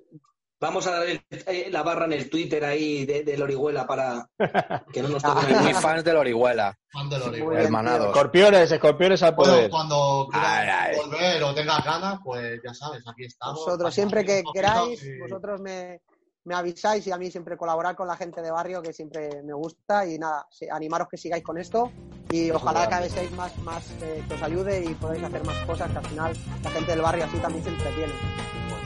Mucho Gracias. orgullo, Gerard, que estés ahí, tío. Mucho orgullo. Eres un grande, Gerard. Gracias. Dios, Un besote. Gracias. cuidaros. Bueno, chicos, ¿qué os ha parecido Gerard? A mí me ha parecido, la verdad, que todo un crack, ¿eh? Me he quedado sorprendido. Conocía de, de aquí del barrio, ¿no? bueno, de, del Turó y tal, ¿no? Pero la verdad que me, me ha parecido un, un- un chaval excepcional y, y con una juventud que y con unas ideas que veo que este chico puede llegar puede llegar arriba, ¿eh? No sé cómo lo veis vosotros. eh, a mí me ha parecido de putísima madre, tío. ¿Vale? Alex, eh, se le ve muy cercano, muy de barrio también, y es un pozo de sabiduría. Yo he flipado porque el tío tiene unos conocimientos alucinantes. Y aparte es una entrevista que vamos a guardar con mucho cariño todos porque ha sido la primera que hemos hecho. Espero que la primera de muchas. Correcto, vale. Yo, para mí es Sí, una, sí. una entrevista top y creo que todos hemos estado a, a nivel. Vale, Juan y detrás Lolo, ¿vale? Genial, Gerard, muy agradable. Nos ha respondido a todas las preguntas con la máxima sinceridad y el Orihuela ha ganado a unos cuantos aficionados de Barcelona de por vida. Así que estaremos muy atentos a la trayectoria de este gran entrenador y del Orihuela. Sí, sí. Bueno, la verdad que, como dice Juan, ¿no? Eh, nos ha ganado a todos y yo, entre otras muchas cosas, aparte de, de que es un tío que tiene las ideas muy claras y, y sabe dónde quiere llegar, sabe el sabe dónde quiere, por dónde quiere caminar y por dónde no, se le ve, se le ve rápido, ¿no? La verdad que a mí es como, como uno de los nuestros, ¿no? Es, da la sensación esa de, de cualquiera de Sí. nosotros, el compañero de al lado, ¿no? Que dices, hostia, el tío le ha echado un par de pelotas y, y- y se ha colado ahí en, ese, en esa locura de mundo, ¿no? La verdad que agradecerle muchísimo la, la amabilidad y, y- y la cercanía y nada más. Eh, nos ha ganado, la, nos ha ganado a todos, la verdad, el chaval. Muy bien, me alegro muchísimo, es un orgullo, es un orgullo. La verdad que es lo que dice el Lolo, ¿no? Que, que es como uno de los nuestros, ¿no? Si, si fuera incluso al Madrid, ¿sabes? No- Nos alegraríamos porque Por ganara el Madrid, porque es como uno de los nuestros, muy Por cercano, supuesto. mucho Tampoco de te pases, fútbol. ¿eh? Ta- Tampoco te pases. Bueno, tú sabes, Tampoco te pases. tú sabes que sí logro porque mi primo juega en el Madrid. Español- en el español, en el español sí que me alegraría, pero el otro el innombrable, el innombrable tampoco. Vale. Bueno, yo Qué lo, malos sois, lo tío, veo qué así. malos sois. Lo veo así. No, al, no. al final te alegras hasta Sí, señor. si un amigo tuyo ficha por el Madrid, te alegras como cuando Sí mi que es primo verdad, sí que es por verdad, sí que es verdad. Vale, Sí José. Luque, lo primero, José, a, a darte las Eh, gracias por este aporte, porque la verdad que es un chico que nos ha sorprendido a todos y, y por todo lo que estás aportando al programa, ¿eh? Para mí, pa- bueno, yo solo quiero decir, darle las gracias a él, sobre todo porque es un chaval, un amigo de hace ya muchos años. Y, y la verdad es que es así. O sea, yo cuando hablo con él y cuando quedamos y cuando nos vamos a tomar una cerveza o una Coca-Cola, lo que sea, él habla así. O sea, siente, notas que siente pasión por lo que hace, que le gusta lo que hace y que, claro, que la ha vivido desde de, de siempre. Y claro, y es lo que dice Lolo. O sea, es como si fuera un- uno de los nuestros, un chaval de barrio que ha llegado ya a donde ha llegado, que segunda vez. No, José, Y ojalá- tiene, yo-. José tiene los códigos del fútbol antiguo, ¿eh? Exacto. Sí, sí. Sí, sí, sí, sí, correcto. y ojalá, y ojalá, ojalá, Vale, ojalá pegue, le falta, ojalá pegue un, un empujoncito más y llegue a segunda A o primera. Sería espectacular verlo ya, verlo ya ahí. Seguro. tío. Pues estas ideas me ha, me ha dado la sensación igual que cuando hablan, ¿no? Hacen reportajes a entrenadores de, de primera, de segunda, y me ha dado esta Tiene muchas sensación, tablas. ¿eh? Sí, sí, me Tiene muchas tablas, tiene muchas tablas. Y tío. las ideas te pueden parecer bien o no, pero si las tienes claras al final es, es lo que te da ese, ese plus para poder llegar un poco más arriba y sobre todo su juventud. Juan, ¿tú cómo lo has visto a, a Gerard? Muy bien, muy bien. Había visto unas cuantas ruedas de prensa suyas y la verdad es que lo que hablamos, profesionalidad con su corta edad y proyección de futuro la máxima. Así que no me extrañaría que en breve lo veamos.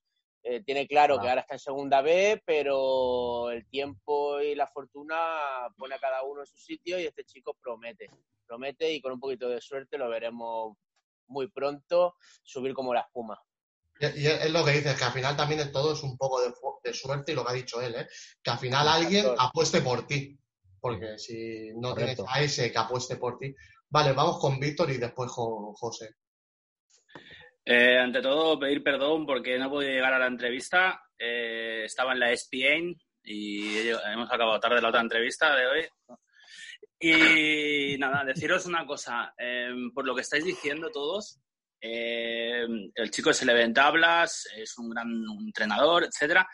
Pues que sepáis que por culpa de los nombrecitos, de jugadores que se aburren en su casa y se hacen entrenadores a veces de dudosa, de dudosa calidad y los meten en los equipos solamente por nostalgia, hacen que personas, por ejemplo, como el entrevistado de hoy, porque también he, he mirado su currículum y he visto todo lo que, lo que el hombre es, no lleguen a lo mejor a, a equipos súper buenos, ¿me entiendes? Por culpa de estas cosillas, de que, de que el mundo del fútbol está muy, eh, para mí, muy... como- ayudarme un poco con el adjetivo, para no pasar Enchufismo. Enchufismo, ¿sabes? O sea, y, y personas como él, personas de fútbol, ¿vale? Mm, Perdonad que sea ahora toro pasado y que esté poniendo ese ejemplo, pero gente de fútbol buena, ¿sabes? Que, se, que se acaban quedando siempre en segunda B, en terceras y tal, y, y seguro que triunfarían en primera división a saco, seguro. Y ahora mismo es un ejemplo que nos están faltando en la Liga Española buenos entrenadores desde mi punto de vista, ¿eh? que un Barcelona eh, necesite entrenadores de nivel, ¿sabes? Tipo Rubi, para mí es un, un buen entrenador. Correcto. ¿Sabes? O sea, que gente como, como, como el chico de hoy, pues, eh, que, que no pueda subir a tira porque esté copado por, por, por, por jugadores antiguos de dudosa calidad como entrenadores. Eso pienso yo, ¿eh? Ya está. Eh, no te se te escucha, Nira. Nira, no se te escucha. Una cosa, antes de darte paso, eh, a mí lo que me gusta, ¿no? Porque cada uno puede tener sus ideas, ¿no? Por ejemplo, es en estas categorías de segunda B, tercera, ¿no? Técnicos jóvenes, ¿sabes? Porque cuando uno es joven viene con fuerza, viene con ganas, con ganas de comerse el mundo. Como ha dicho él, ¿no? Hay muchos que se lo toman como su trabajo, ¿no? Como el, el, el- el que no pueden fallar porque es el pan de sus hijos, porque están cobrando sueldos de 1.500 euros. Pero el que viene fuerte, el que viene, es joven, se arriesga, porque cuando eres joven no tienes miedo, ¿no? ¿Tú, esto te da esta sensación, José?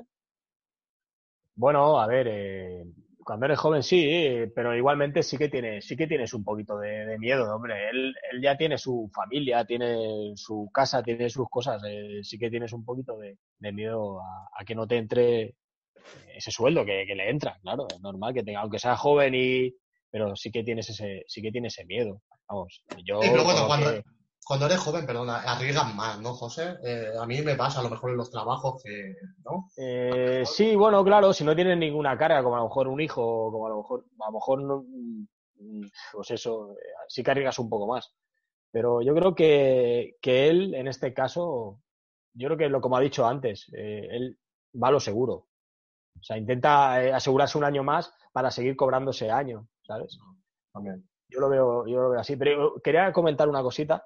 Eh, él este año, este año en el Orihuela, el Orihuela iba último a tres o cuatro puntos mm, de los playoffs de descenso. Lo has, en, me parece que han sido, me parece que ha jugado siete, ocho partidos o nueve, no sé cuántos ha jugado con el Orihuela. Lo ha sacado del descenso y lo ha salvado. Lo has dicho a 8, ¿no? A 8. Estaba a 8, creo. Dicho. a 8. Lo ha salvado. O sea, es espectacular lo que ha hecho este año en el poco tiempo que ha estado. Y el año que viene, ojalá veamos a Orihuela en puestos de playoff para subir a segunda, porque es un Sí. equipo que está para subir. ¿eh? Al final, al final- igual son tíos inteligentes. A ver, al final El año todo que viene también- sigue seguro. A ver, a ver, al final todo es la inversión que haga el club, ¿eh? También. Vamos con Lolo, que tenía la palabra. Bueno, yo la verdad que decir, yo para, no sé, estoy pensando, yo me ha recordado mucho en su discurso, eh, su idea futbolística, me ha recordado mucho a, a- a un técnico tipo Luis Enrique, ¿no? Que el camino verdad, ¿eh? sí lo valora en el, sen- en el sentido vestuario, pero él es el objetivo. El camino le da un poco igual, ¿no? Y en eso me ha recordado al seleccionador nacional, la verdad. Vale. De Bueno. un 4-4-2, claro, también este chaval, ¿eh? Pero, claro, pero al final, al final no, no es que el dibujo se lo marca eh, Te lo hacen los jugadores. los jugadores Sí, que sí, tienes. Tú llegas a un club, mira, Guardiola Claro. comentó cuando llegó al Bayern que claro, que él eso de llegar y centrar, eh, para él eso era una cosa que se quedaba flipado, ¿no? Porque nunca lo había hecho en el Barça. Era llegar y el pase siempre era atrás. Pero claro, llegas y te amoldas tú. Tú no puedes llegar y que todos se amolden a ti. Dentro de, de tu esquema, ¿eh? Pero bueno, Ruli, ¿qué comentas? Nada, ya yo acerca de la entrevista y lo que me ha parecido eh, Gerard, yo creo que me ha parecido sobre todo muy convincente en su, en su discurso. Quiero decir que eh, en este mundo profesional creo que el discurso es muy importante, que te vean seguro de lo que estás diciendo y eso da seguridad también el discurso a, a- a- a los jugadores y, y creo que para seguir a un líder tiene que tener una buena palabra y creo que él la- la tiene. Correcto. Y, ¿sabes? Y creo que eso es un principio muy y una base muy sólida. Y creo que a mí me ha convencido totalmente. eh, yo lo ficharía para mi equipo, ¿sabes? Sin ninguna duda. Siempre que el, que el entrenador actual no la cague. O sea, la, la cague y lo tengamos que echar. No vamos a echar al pobre de Setién en este caso. De acuerdo, vamos con Juan, Víctor y José otra vez que vuelve a tener la palabra. Tenemos al Presi que se ha conectado. Daremos, Buenas, compañeros. Daremos Sí. también un paso a él para comentar la entrevista. Hola, Presi. Pero bueno, vamos un poco escuetos porque tampoco vamos a estar aquí mucho En tiempo. la temporada que estuvo en Lérida, hizo una rueda de prensa después de ganar al Atlético Baleares. Y una de las frases que me ha gustado mucho, porque cuando la han mencionado le he encontrado todo el sentido del mundo, era, en catalán sería, ya saben que amb la manteta o et tapes al cap o et destapes als peus. Vendría a ser que ya sabemos que con la mantita o te tapas la cabeza o te destapas los pies, refiriéndose a que tú te amoldas a los jugadores que tienes, al equipo que tienes y te tienes que adaptar a que sea un equipo o que recibe pocos goles y marca muchos o viceversa, pero no lo puedes tener todo en estas categorías tan difíciles. Entonces él creo que sabe perfectamente qué tiene que hacer para que su equipo rinda en las características que él necesita, que al final es conseguir la victoria. O te marcan pocos goles o hacen más goles que los demás, pero una de las dos cosas tiene que ser tu objetivo con los jugadores de los que dispones. Correcto. Víctor. Pues deciros que en el día a día nuestro en nuestros foros que tenemos, el grupo, eh, tú y yo, Nira, nos hemos inflado a decir a la gente la importancia que tiene un entrenador y hemos escuchado de mucha gente que el entrenador no es importante. Espero que hoy, después de esta entrevista que habéis hecho, esas personas cambien de opinión y piensen que el entrenador es súper importante, si, si cabe, para un equipo de fútbol, sea de la categoría que sea. ¿De acuerdo? Réplica. Correcto. Una cosa, eso. No, un momento. Solo una, una. Venga, va. Ya, ya, que saltas y te saltas el turno. pues Es que, es que viene al caso, porque es la pregunta que yo le he hecho, Nira. Al caso, escúchame, al caso es que respetemos. Y él lo dice por mí. No, Vale, escúchame, no, venga. no, pero igual. Yo en la entrevista, escúchame, mira, yo en la entrevista con Gerard ha habido cosas que no las compartía y no he entrado a replicarle todo el rato. O sea, vamos a respetarnos los turnos. ¿Vale, José? Venga. Eh, yo solo quiero decir otra cosa. Eh, solo tenéis que escuchar lo que ha dicho. Eh, en los equipos que ha estado, Turo de la Peira, Lleida, Orihuela, se ha llevado bien con el vestuario en todos los equipos que ha estado. O sea, es súper importante tener un vestuario contento.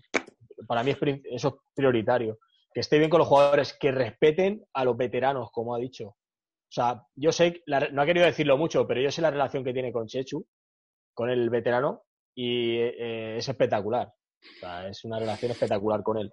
Y eso también eh, influye mucho. O sea, tienes que tener una buena relación y saber qué rangos hay en un vestuario. Bueno, de hecho, de hecho ha dicho que el, el veterano del equipo, Chechu, es el que le llama a él para que le diga. Corre- correcto. Vale, ahora, ahora, antes de pasarle la palabra al Ruli, yo te voy a decir la sensación que me ha dado a mí, ¿eh? Yo creo que, que- que la gente me ha dado la sensación de líder. Un chico que es un líder natural. Porque hay dos maneras de ser líder. O eres el mejor haciendo el deporte y la gente te sigue porque eres el mejor, como pasa con Messi, ¿no? Que simplemente lo siguen porque es el mejor con los pies, o porque eres un líder natural, ¿no? Por ejemplo, con Julio, en el fútbol sala, lo he visto así también. Ha sido un líder natural por de la manera de ser ha sido él. Entonces, esa es la sensación que me ha dado a mí, de líder. Entonces, te ganas el listo, te ganas al veterano y sabes que ganándote al veterano tienes al, al equipo más cerca tuyo, ¿eh? Vamos, Ruli, con tu réplica. Sí, yo lo decía porque Víctor decía que algunos del grupo cambiaran de opinión respecto a que un, un- entrenador no podía cambiar un partido y es lo que yo decía que no pintaba nada. Y es la pregunta precisamente que yo le he dicho y me ha dado un poco la razón. El jugador cuando está ahí dentro con 5.000 personas en la grada ya no se entera y o pasa o, o suda o no escucha lo del entrenador. Imagínate en Anfield que ya puede estar Valverde o, o, o quien quiera, Sunsun Corda, que los jugadores se hunden, se hunden todos. Bueno, Hay un golpe de suerte, un, golpe de ánimo y cambia todo de repente. Pero bueno, también te ha contestado. Yo mi opinión. También, también te ha contestado Sí, sí. de que para eso está el medio tiempo y para eso están los cambios. Eso es. Pero yo le he dicho un momento crítico, como pasó. Vale. Bueno, eh, tiene el turno Víctor, pero Víctor, el Carlos no ha entrado en el, en el debate. ¿Qué te parece si le damos palabra para que comente un minuto y pasamos contigo? Venga, Presi. Me parece perfecto. Muy buenas. ¿no? Bueno, decir que la entrevista ha estado guapísima. Es un tío de puta madre, pero como has visto, yo también veo que es un líder. Lo comparto con lo que dice Nira. La manera de hablar me ha recordado cuando yo estaba en los vestuarios y decías, este entrenador sabe lo que habla. Y bueno, y voy a destacar la última pregunta que he hecho de los regateadores. Le pondré deberes al Lolo luego para que haga el informe don Manuel. Le tengo varios preparados. O sea que de momento, Víctor, ya cuando quieras. Nada, simplemente matizar a- al, al Ruli, que se ha sentido aludido, que, que, eh, no, no me refiero, Ruli, a, a lo que tú estás diciendo, que yo entiendo que una vez cuando ya estás con los biorritmos súper elevados dentro de un partido totalmente concentrado, claro que a lo mejor no escuchas al entrenador, claro que no pasan muchísimas cosas, ¿vale? Pero cuando yo te digo que un entrenador es necesario para un equipo, no me refiero a ese momento en sí. Me, refiero al, me refiero al día a día, Tete. Me refiero a que si tú tienes un mal entrenador... mira, cuando un equipo tiene un buen entrenador y el equipo rula, no, ni se habla del entrenador. ¿Vale? Pero lo peor que te puede tocar un equipo es un mal entrenador. Si, si hay un mal entrenador, todo se desquebraja, ¿vale? Empiezan, las vacas sagradas se empiezan a mandar, empiezan a haber problemas, la prensa se le echa encima, etcétera, etcétera, ¿sabes? O sea, un mal entrenador te puede jorobar una temporada, dos, tres, cuatro, eso, lo que haya firmado, ¿vale? Y espoletearte todo, a todo un, un club entero. A eso me refiero yo, que un- un entrenador tiene que ser, para empezar, un líder nato, ¿vale? Y que nadie sea un sargento chusquero, ¿sabes lo que te quiero decir? Y si encima el tío tiene mucha táctica y sabe, como en el caso, por ejemplo, de Guardiola, en su momento, que nos dejó a todos flipados con sus mecanismos, automatismos, ¿vale? Flipas, ¿vale? Entonces, lo peor que te puede pasar es un mal entrenador, ¿vale? Por eso es muy importante, que es lo que te estaba diciendo, que, que un entrenador sea bueno. Una vez el, el equipo está ya en el campo plantado y están ahí a saco, ¿me entiendes? Yo te doy la razón ahí, claro, la peña ahí se le giran los ojos para atrás como la niña de exorcista y campi y ¿me entiendes? Pero es lo que dices. Es a lo que mitad- vengo yo. pero mitad de, mitad de eh, un buen entrenador a mitad de, de partido coge y patapam. ¿eh? ¿Os acordáis de la final de la, de la Champions entre Manchester y Bayern? Que iban Mm, 1-0 creo sí, y que sí, era un tanto. 2-1. en un- Pues a lo mejor ahí tuvo que ver algo el entrenador. ¿Me entiendes lo que te quiero decir? A lo mejor. ¿Sabes? O, o el- Pues yo creo que fue un golpe de suerte. o- o no. O no, nunca se sabe. ¿Me entiendes? O sea, No, porque era jugando- Eran jugadas de salida de córner y eso está ensayado. Vale, un- Claro. Sí, sí, o no. Le da uno en el muslo, entra para adentro cambia la- ca- eh, hace Exacto. bajada. a ver, O no, cosa, o no.